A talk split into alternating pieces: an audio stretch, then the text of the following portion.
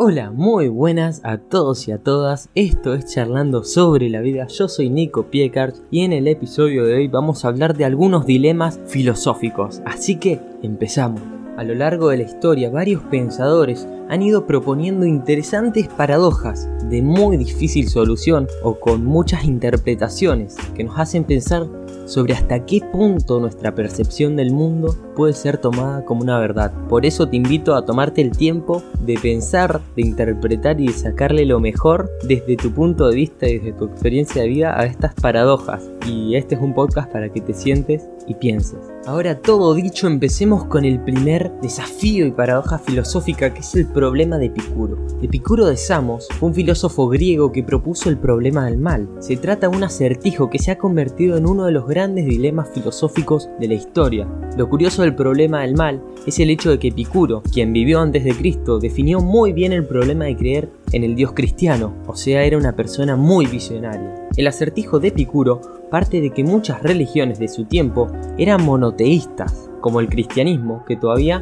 no había aparecido. En la mayoría de estas religiones la figura de Dios es la de un ser omnipotente, omnisciente y omnibenevolente. Por lo tanto, Dios lo puede todo, lo sabe todo y siempre hace el bien. En ese momento la mayoría de las religiones planteaban que había un Dios que sabía todo, que siempre hacía el bien y podía estar en cualquier lugar. Entonces teniendo en cuenta eso, Epicuro se pregunta cómo es posible que exista el mal si Dios reúne esas características. Teniendo en cuenta esto estamos delante de un dilema. ¿Existe el mal porque Dios quiere prevenirlo pero no puede hacerlo? ¿O existe el mal porque Dios desea que exista? O bien, Dios no es omnipotente, o bien no es omnibenevolente, o bien no es ninguna de las dos. Si Dios puede eliminar el mal y quiere hacerlo, ¿por qué no lo elimina? Y si Dios no quiere eliminar el mal y encima no quiere hacerlo, entonces ¿por qué llamamos Dios? Yo, sinceramente, mi respuesta a este dilema es que no hay bien ni mal, sino es la conciencia que está detrás del acto.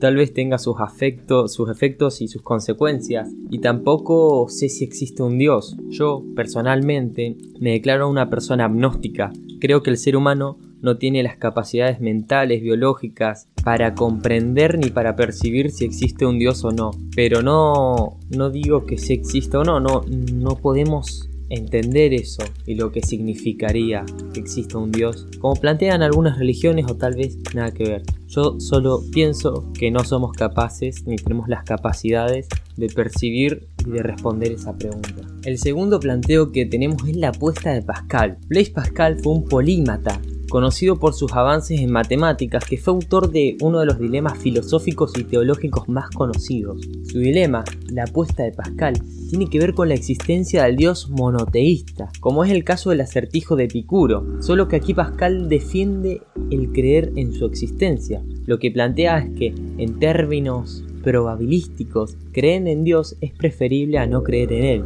Para él, aunque la existencia de Dios fuera una probabilidad minúscula, el simple hecho de creer en Él y que Dios existiera implicaría una gran ganancia, la gloria eterna, a cambio de un acto que implica poco esfuerzo. Básicamente lo que plantea sería algo así. ¿Crees en Dios? Si existe, ganás la gloria eterna. ¿Crees en Dios? Si no existe, no ganás ni pierdes nada. No crees en Dios? Si no existe, no ganás ni pierdes nada. No crees en Dios, si existe, no ganás la gloria eterna. Es una locura esto, y a mí me dejó pensando mucho porque eh, Pascal lo ve desde una probabilidad matemática. Y eso es algo muy loco que a mí me voló la cabeza porque generalmente no relacionamos al Dios o a lo superior con las matemáticas.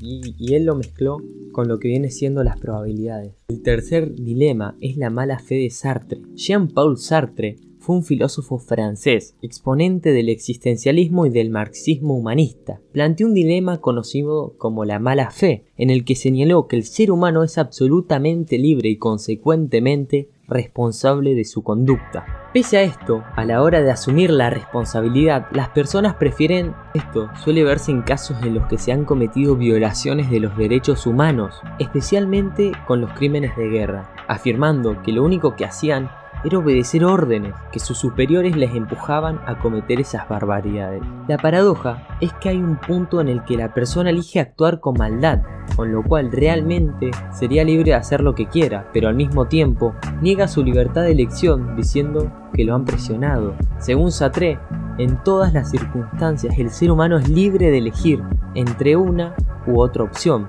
pero lo que no siempre hace es asumir las consecuencias de sus actos. Y esto lo vemos muchísimo en nuestro día a día. A veces decimos que hacemos cosas porque nos dijeron que tenemos que hacerlas, pero nosotros tenemos esa libertad de, de, decisión. Y a veces cuando cometemos errores y cosas, no asumimos nuestras responsabilidades.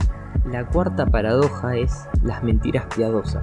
Si bien esta cuestión no tiene un nombre y un apellido de un autor, si es que es cierto que hay un debate filosófico presente a lo largo de la historia de la filosofía y en especial de la moral. Las mentiras piadosas son consideradas una forma de interacción social que pese a transgredir la norma de no mentir bajo ninguna circunstancia, que esto es una idea muy kantiana, con ella se evita provocar daño diciendo una verdad incómoda. Por ejemplo, si un amigo nuestro viene con una camiseta que nos parece de muy mal gusto y no, parece nada linda, y nos pregunta si nos gusta, podemos serle sincero y decirle que no, o podemos mentirle para que se sienta bien. Esta mentira es, en esencia, inofensiva. Sin embargo, hemos roto una, una, norma fundamental en toda amistad y en la sociedad en general. No hemos sido sinceros.